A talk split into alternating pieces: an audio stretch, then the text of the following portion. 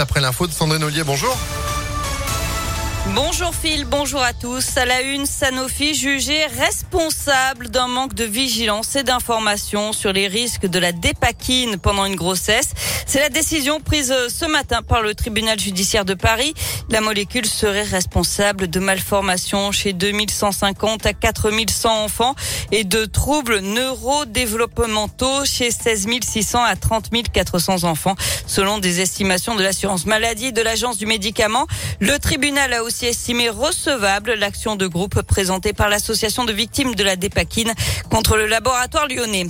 L'actualité, c'est aussi la reprise des débats sur le pass vaccinal cet après-midi devant l'Assemblée nationale. Débat suspendu encore une fois cette nuit après les propos d'Emmanuel Macron. Le président assume vouloir emmerder les non-vaccinés. Un peu d'espoir quand même pour les mois à venir.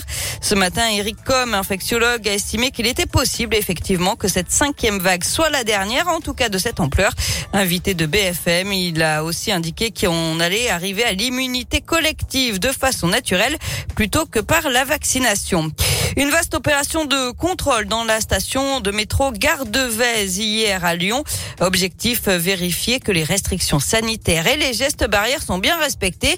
Résultat plutôt positif puisque seulement 9 personnes ont été verbalisées pour non-port du masque.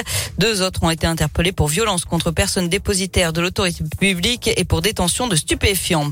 Une année record pour la pratique du vélo à Lyon, plus 21% par rapport à 2020, 36% euh, même si on à 2019. En 2021, près de 38 millions de déplacements à vélo ont été comptabilisés dans la métropole de Lyon. Autre record, celui de l'utilisation du vélo, 9 millions, 9 millions 124 238 locations exactement. 74 nouveaux policiers prennent leur fonction ce matin dans la métropole de Lyon.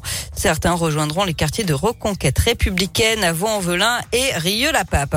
Et puis la collecte de sapins a commencé aujourd'hui dans la métropole de Lyon jusqu'au 19 janvier. Vous pouvez les déposer dans les 195 points de collecte répartis dans les arrondissements de Lyon et toutes les communes de la métropole ou alors en déchetterie. On passe au sport avec euh, du cyclisme et le tracé de la 80e édition du Paris-Nice dévoilé en ce moment avec des chances que le peloton passe dans la région d'après euh, le Dauphiné libéré.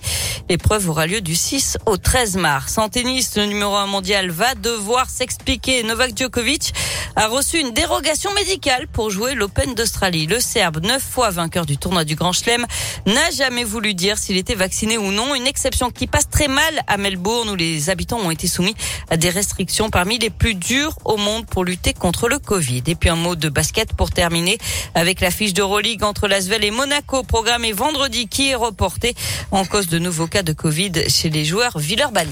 Ça, entre les cas positifs, euh, plus euh, les jauges, euh, plus, bon, bah, ça fait des matchs en moins. On est là évidemment pour vous tenir informés. On a le loup qui joue toujours à la maison. Ce sera samedi et vous y serez pour donner de la voix et soutenir nos rouges et noirs face à peau. Pourquoi? Parce qu'on a des places à vous offrir dans quelques minutes sur Impact FM. Le temps de vous dire merci beaucoup Sandrine. Vous êtes de retour à midi. À midi, à tout à l'heure. Allez, à tout à l'heure.